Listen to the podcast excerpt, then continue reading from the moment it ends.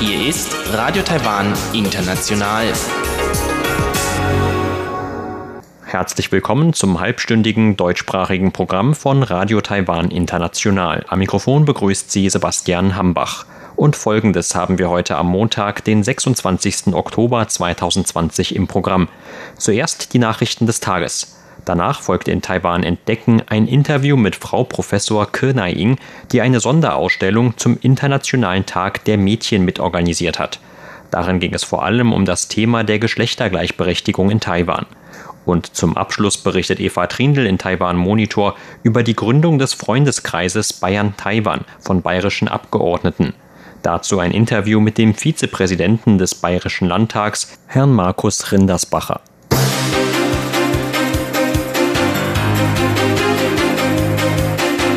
Sie hören die Tagesnachrichten von Radio Taiwan International. Der Überblick.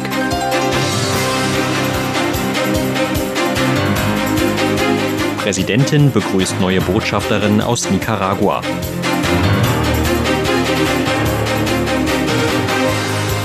Premier kündigt hartes Vorgehen gegen chinesische Baggerschiffe an.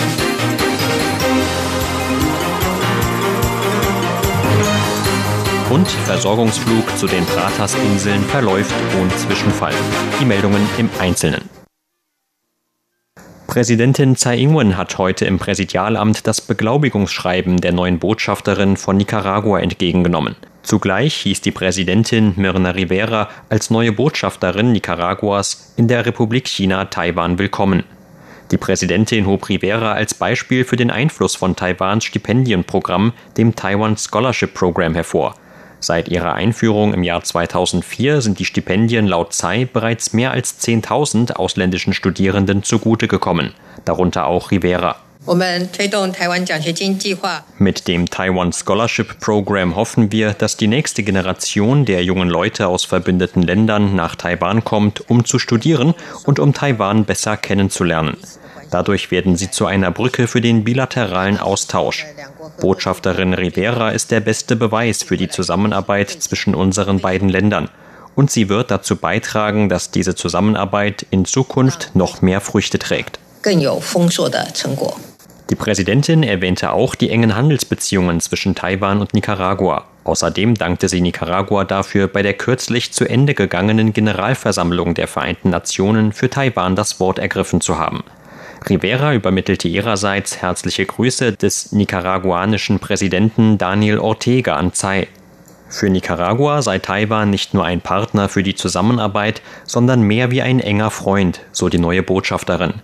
Nicaragua ist eines von neun Ländern in der Region Lateinamerika und der Karibik, die diplomatische Beziehungen zur Republik China Taiwan unterhalten. Premierminister Su Tseng-Chang hat heute ein hartes Vorgehen der Regierung gegen chinesische Baggerschiffe angekündigt. Am Rande einer öffentlichen Veranstaltung in Taoyuan sagte Su, die Landesstreitkräfte würden alles daran setzen, um den Schutz des nationalen Territoriums zu wahren. Illegale Übertretungen chinesischer Baggerschiffe werden mit Beschlagnahmung geahndet. Die Schiffe werden versteigert und die Betroffenen verurteilt. Wir werden auf Grundlage des Gesetzes vorgehen und gleichzeitig die Landessicherheit ohne Lücken gewährleisten. Bitte seien Sie beruhigt. So der Premier. Mit seinen Äußerungen reagierte der Premier auf immer häufigere Meldungen über chinesische Baggerschiffe in der Nähe des von Taiwan verwalteten Matsu-Archipels. Bewohner hatten über eine Vielzahl an Baggerschiffen um die Inseln berichtet. Die Küstenwache kam vermehrt zum Einsatz, um gegen die Schiffe vorzugehen. Der Premier äußerte sich heute auch zur Vielzahl chinesischer Hackerangriffe auf Regierungsbehörden. So sagte, dass die chinesischen Hacker auch in anderen Ländern für Unruhe sorgen würden. Taiwan stehe an erster Stelle und habe bereits viele Erfahrungen damit gesammelt. Su verwies auf vergangene Äußerungen von Präsidentin Tsai Ing-wen, die Informationssicherheit als Teil der Landessicherheit zu betrachten. Taiwan habe bereits viel aus den bisherigen Erfahrungen gelernt und Gegenmaßnahmen ergriffen. Man werde keinesfalls erlauben, dass die Hacker Erfolg haben würden, so Su. Eine von Taiwans Militär gecharterte Versorgungsmaschine ist heute ohne Zwischenfälle auf den Pratas-Inseln gelandet. Vor elf Tagen musste ein ähnlicher Flug nach Abstimmungsschwierigkeiten mit Fluglotsen in Hongkong ohne erkennbaren Grund abgebrochen werden. Laut Angaben der Küstenwache hob die Maschine heute Morgen um 8.35 Uhr von Gauchung ab und kam um 9.44 Uhr auf den Pratersinseln an. An Bord der zivilen Uni-Air-Maschine befanden sich Beamte der Küstenwache, Personal des Marine-Nationalparks und Versorgungsgüter für die Inseln. Am 15. Oktober hatten Fluglotsen in Hongkong dieselbe Maschine davor gewarnt, in den Luftraum über den Pratersinseln zu fliegen, da dort, so wörtlich, gefährliche Aktivitäten stattfänden. Eine Nachfrage des Piloten, um welche Aktivitäten es sich handle, blieb unbeantwortet. Daraufhin kehrte die Maschine nach Gauchung zurück. Die Pratas- oder Dongsha-Inseln werden von Taiwan verwaltet, aber auch von China beansprucht. Die Inseln befinden sich etwa 310 Kilometer südöstlich von Hongkong entfernt und liegen in Hongkongs Fluginformationsregion. Flüge von Gauchung zu den Inseln finden routinemäßig jeden Donnerstag statt. In einer öffentlichen Anhörung haben Experten den Fernsehsender CTI TV heute für das Fehlen eines internen Überprüfungsmechanismus kritisiert. Das habe zu einer einseitigen Berichterstattung geführt. Ein Anwalt für CTI TV bezeichnete gegen den Sender gerichtete Strafen dagegen als politisch motiviert. Bei der heutigen Anhörung der Nationalen Kommunikationskommission ging es um die Frage der Erneuerung von CTI TVs Sendelizenz. Laut Kommissionsangaben wurde der Sender in den letzten sechs Jahren wiederholt für die Verbreitung von Falschinformationen und einseitige Berichterstattung bestraft. Der Sender ist bekannt für seine China-freundliche Haltung und seine Kritik an der Regierungspartei DPP. Kritiker des Verfahrens sahen die öffentliche Anhörung schon im Vorfeld als einen Beweis für das Vorhaben der DPP, den Sender zu schließen. Sie sehen darin eine Bedrohung der Meinungsfreiheit in Taiwan. Kritiker des Senders werfen CTI TV dagegen Beziehungen zur chinesischen Regierung vor und fordern eine vollständige Untersuchung. Die Sendelizenz von CTI TV läuft am 10. Dezember dieses Jahres aus. Dem Krankheitskontrollamt zufolge ist ein Zusammenhang zwischen einer Grippeimpfung und einer Nervenerkrankung bei einem 51-jährigen Taiwaner unwahrscheinlich. Der Mann war zehn Tage nach seiner Impfung kurzzeitig in ein Koma gefallen und wird seitdem im Krankenhaus behandelt. Laut Behörde bekam der Mann aus dem mitteltaiwanischen Taichung am 10. Oktober einen Impfstoff des französischen Herstellers Sanofi verabreicht. Nach der Entwicklung schwerer Krankheitssymptome zehn Tage später wurde bei dem Mann die Immunschwäche Guillain-Barré-Syndrom festgestellt. Der Vizeleiter des Krankheitskontrollamts Zhuang Renqiang sagte, dass der Mann und seine Angehörigen Kompensation bei der Behörde beantragen könnten. Ein Expertengremium würde dann entscheiden, ob Kompensation in dem Fall zusteht. Es gebe jedoch nur wenige Studien, die GBS mit Grippeimpfungen in Verbindung bringen würden, so Zhuang. Angaben des Herstellers Sanofi zufolge haben bis zum 23. Oktober von 4 Millionen Personen, die dieses Jahr in Taiwan gegen die Grippe geimpft wurden, zwölf von schweren Nebenwirkungen berichtet. Von diesen wiederum habe nur eine einen Impfstoff der Firma Sanofi erhalten. Ein Zusammenhang sei bisher aber noch unklar. Zur Börse. Taiwans Aktienindex hat heute mit 12 Punkten oder 0,08 Prozent im Plus geschlossen. Zum Abschluss des heutigen Handelstags lag der TAIEX damit auf einem Stand von 12.909 Punkten. Das Handelsvolumen belief sich auf 164 Milliarden Taiwan-Dollar oder 5,7 Milliarden US-Dollar.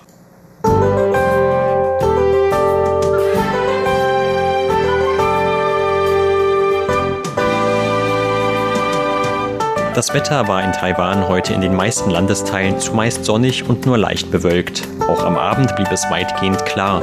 Nur im äußersten Nordosten gab es den ganzen Tag über immer wieder mal vereinzelte Regenschauer.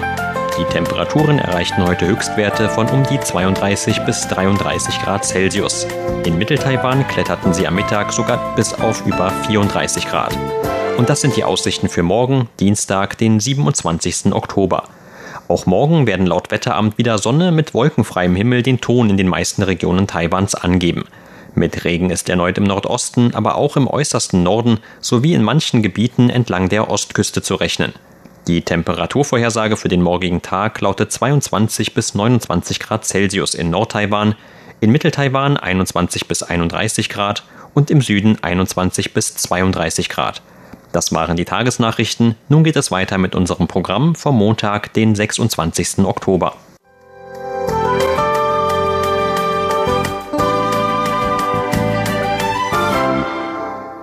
Nun folgt Taiwan entdecken.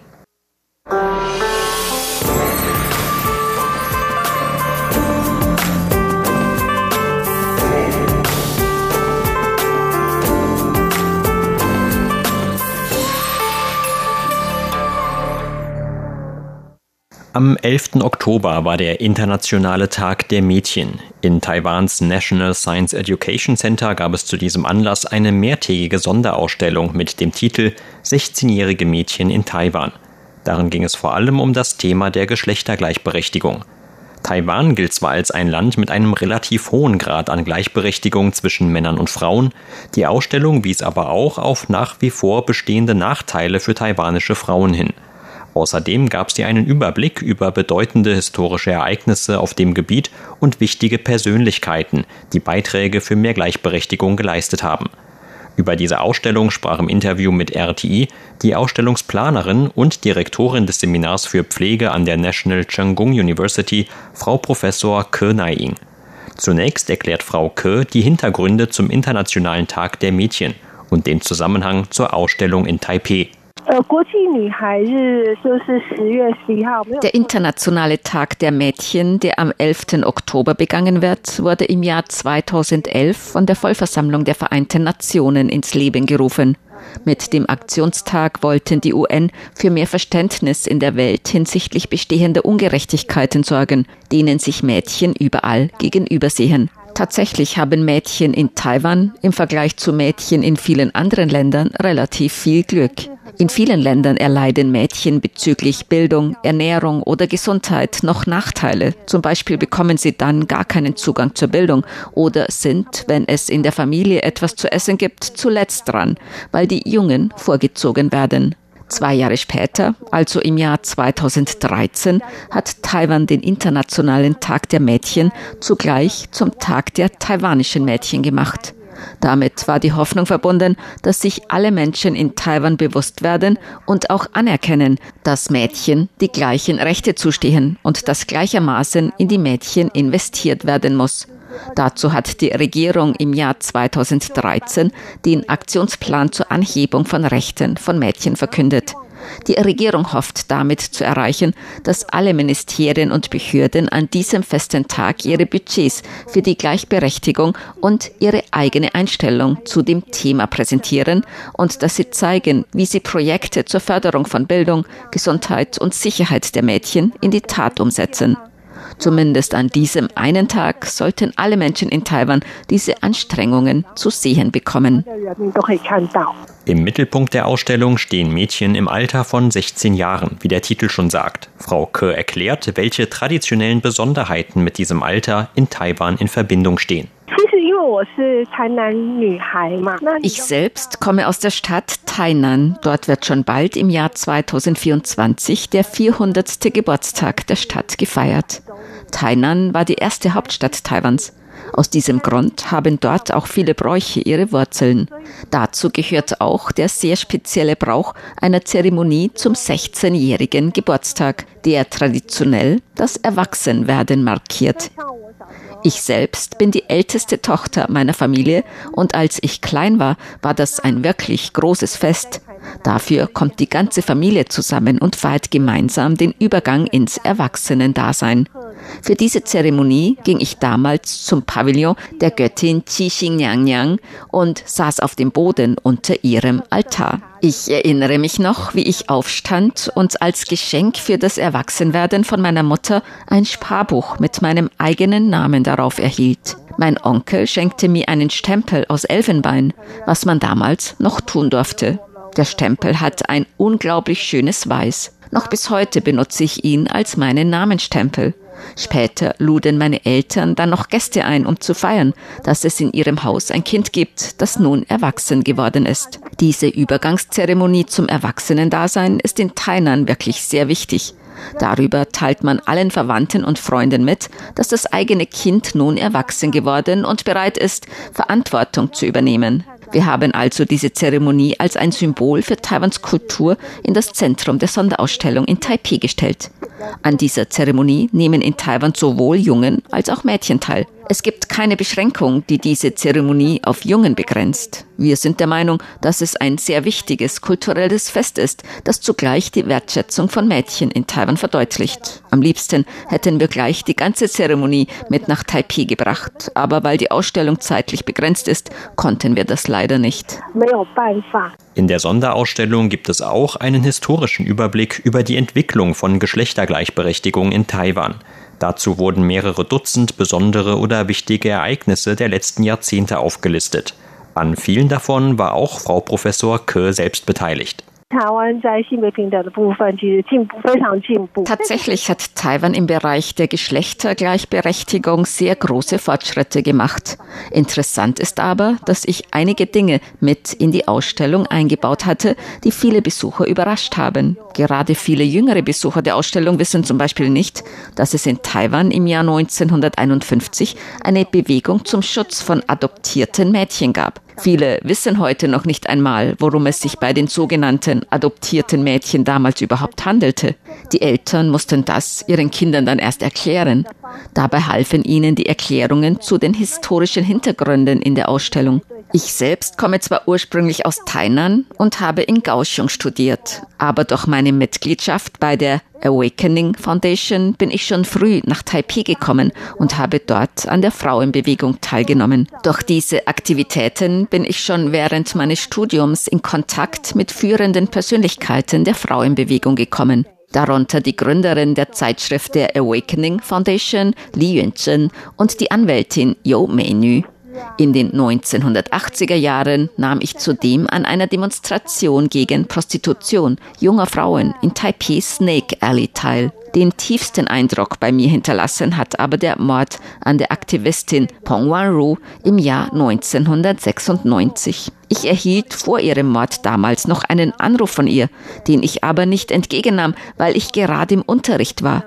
Im Anschluss gelang es uns dann allmählich, eine Reihe von Gesetzen zur Geschlechtergleichberechtigung in den Bereichen Arbeit, Bildung und Schutz vor Belästigungen zu verabschieden. Die Leute fragten mich oft, warum ich mich so hartnäckig für diese Ziele eingesetzt habe. Ich antworte ihnen dann, dass die Geschlechtergleichberechtigung von vielen Menschen nur unter Einsatz ihres Lebens, ihrer Stimmen und ihrer Geschichten erzielt wurde. Die Gleichberechtigung war schon immer das Ergebnis eines Kampfs. Es war noch nie so, dass eines Tages jemand vorbeikam, die Gleichberechtigung für wichtig erachtete und sie uns dann einfach schenkte. Von Anfang an kam es immer auf unseren eigenen Einsatz an. Die Gleichberechtigung ist ein Symbol für ein zivilisiertes Land. Und darum ist Taiwan ein zivilisiertes Land. 所以台湾真的是一个文明国家。 Zu den Meilensteinen in Taiwan auf dem Gebiet der Gleichberechtigung zählen unter anderem auch der relativ hohe Frauenanteil unter den Abgeordneten im Parlament und natürlich die Wahl von Präsidentin Tsai Ing-wen im Jahr 2016 zum ersten weiblichen Staatsoberhaupt. Trotzdem gibt es natürlich auch heute noch weiterhin bestehende Vorurteile gegenüber den Geschlechtern. Vor kurzem wurde ich von mehreren bekannten Ingenieursunternehmen zu einem Vortrag eingeladen. Dabei sah ich, dass es immer noch nur sehr wenige Ingenieurinnen gibt. Ich wurde dort gefragt, warum es so wichtig ist, auf das Thema der Gleichberechtigung einzugehen. Ich sagte, dass die Kommunikation über die Gleichberechtigung der Geschlechter mit Respekt gegenüber anderen zu tun tun hat und dass sie auch beim Design der Räumlichkeiten in einem Unternehmen beginnt, damit sich dort beide Geschlechter wohlfühlen können. Bei einem anderen Vortrag zur Gleichberechtigung in einem Hightech-Unternehmen sprachen wir über Aspekte, die typischerweise als männlich angesehen werden, wie Stärke zeigen, nicht über Gefühle zu sprechen oder auch nicht über den eigenen Stress zu reden. Wir sprachen über daraus resultierende Konsequenzen wie Bluthochdruck, einen Hang zu Alkoholkonsum oder Übergewicht. Nicht nur Frauen, sondern auch Männer leiden unter den Schäden von fehlender Gleichberechtigung. Eine wirkliche Gleichberechtigung kommt daher eben nicht nur den Frauen, sondern auch den Männern zugute. Sie hörten ein Interview mit Frau Professor Ke Nai-Ing, die eine Sonderausstellung zum Internationalen Tag der Mädchen mitorganisiert hat. Vielen Dank für Ihr Interesse. Am Mikrofon war Sebastian Hambach.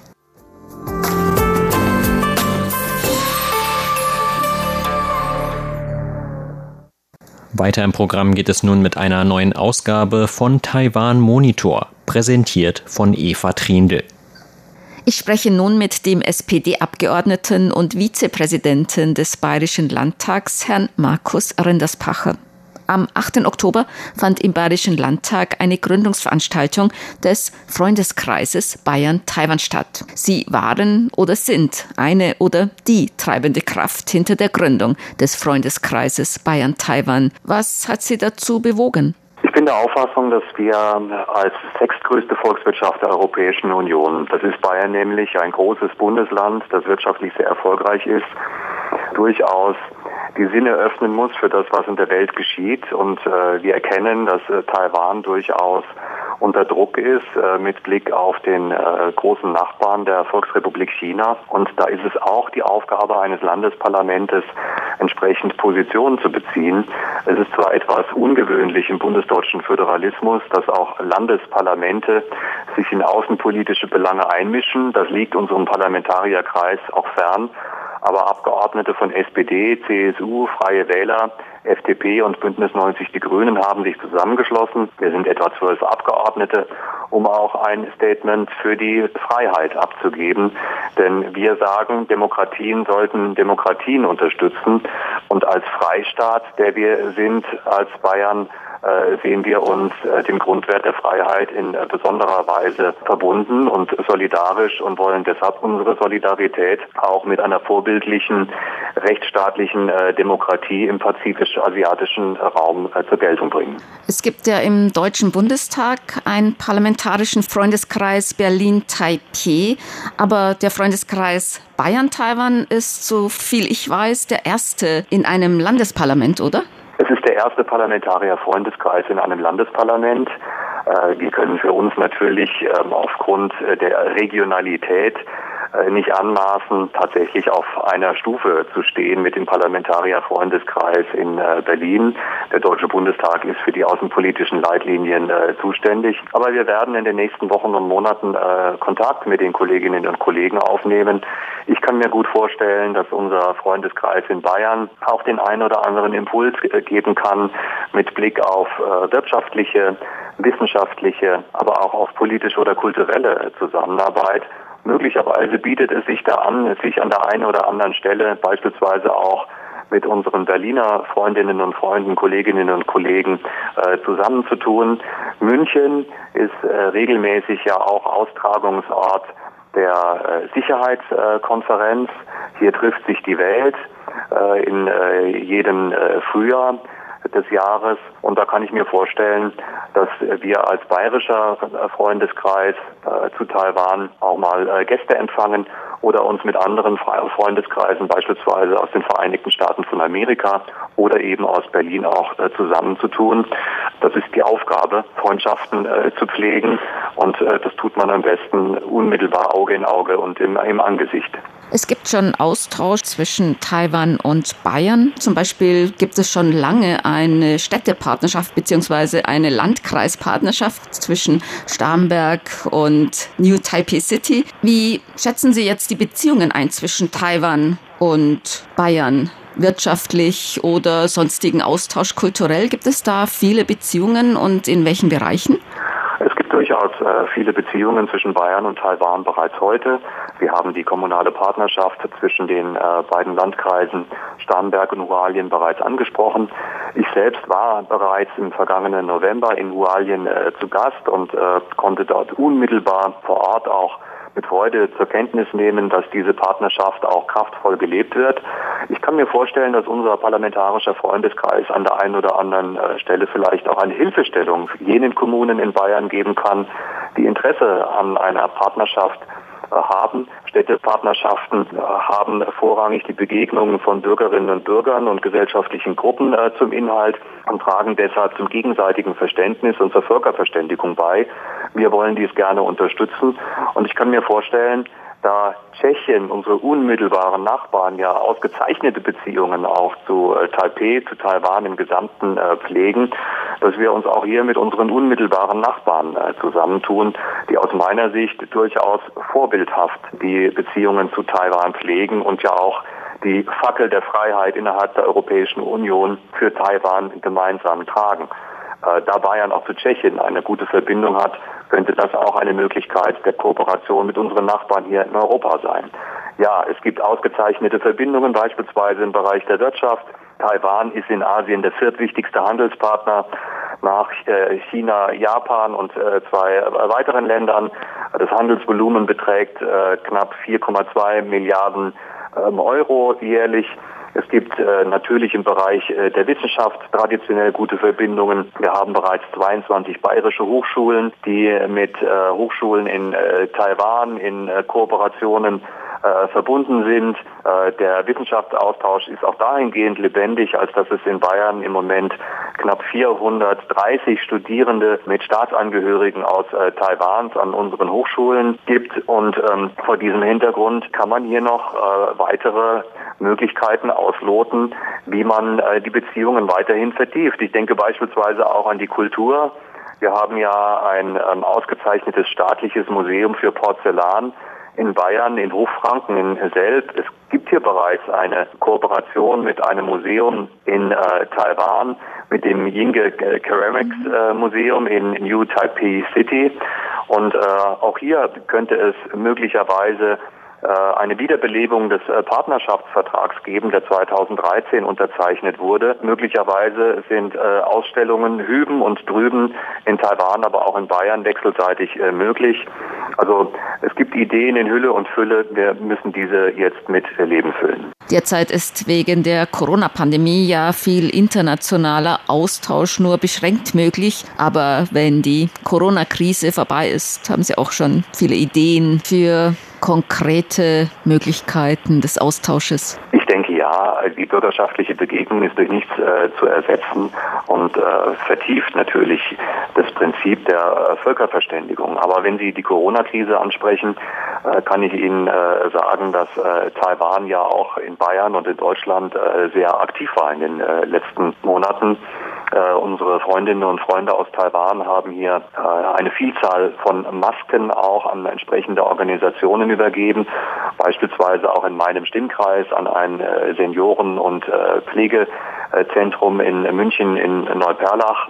Äh, dort wurde Schutzausrüstung und entsprechende äh, Masken auch äh, vergeben in einer Phase, in der wir hier durchaus Probleme hatten, weil wir mit Schutzausrüstung nicht in dem Maße ausgestattet waren zu diesem Zeitpunkt, als dies notwendig gewesen wäre. Wir sind sehr dankbar für diese Unterstützung und Hilfe und das macht abermals die Notwendigkeit deutlich, dass Taiwan auch im Zusammenhang mit der Weltgesundheit eine bessere äh, Rolle spielen sollte in dem Sinn, als dass endlich auch die Teilnahme und Beteiligung Taiwans an der Weltgesundheitsversammlung der WHA, dem Entscheidungsorgan der WHO, der Weltgesundheitsorganisation, zustehen sollte. Taiwan äh, sollte künftig äh, wieder eingeladen werden. Das war ja zwischen 2009 und 2016 der Fall. Aber ähm, durch die Einflussnahme Pekings äh, wurde die Teilnahme Taiwans an der WHA ja leider verhindert worden. Ich sage, durch den Ausschluss Taiwans von der WHO bleiben äh, Taiwan neueste Erkenntnisse bei der Bekämpfung gesundheitlicher Gefahren vorenthalten und gleichzeitig verliert die Weltgemeinschaft die Gelegenheit, auf einem wichtigen Forum wie der WHA an Taiwans Expertise teilhaben zu können. Von einer Beteiligung Taiwans an der WHA als Beobachter würden ähm, alle Länder profitieren. Äh, Taiwan hat eine ausgezeichnete medizinische Spitzenforschung äh, und äh, vor diesem Hintergrund ist eine Teilnahme Taiwans an äh, der WHO für das globale Gesundheitsnetzwerk von äh, besonderer äh, Bedeutung. Ich sprach mit dem Vizepräsidenten des Bayerischen Landtags, Herrn Markus Renderspacher, SPD-Abgeordneter. Herzlichen Dank für dieses Interview. Herzlichen Dank und schöne Grüße von München nach Taipei. Das Gespräch haben wir vergangenen Donnerstag aufgezeichnet. Das Interview in voller Länge können Sie im Internet hören unter Taiwan Monitor. Sie hörten das halbstündige deutschsprachige Programm von Radio Taiwan International am Montag, den 26. Oktober 2020. Unser aktuelles Radioprogramm und weitere Sendungen können Sie im Internet on demand hören. Unter der Adresse www.de.rti.org.tv. Weitere Informationen und Videos von der RTI Deutschredaktion rund um Taiwan finden Sie zudem auf unserer Facebook-Seite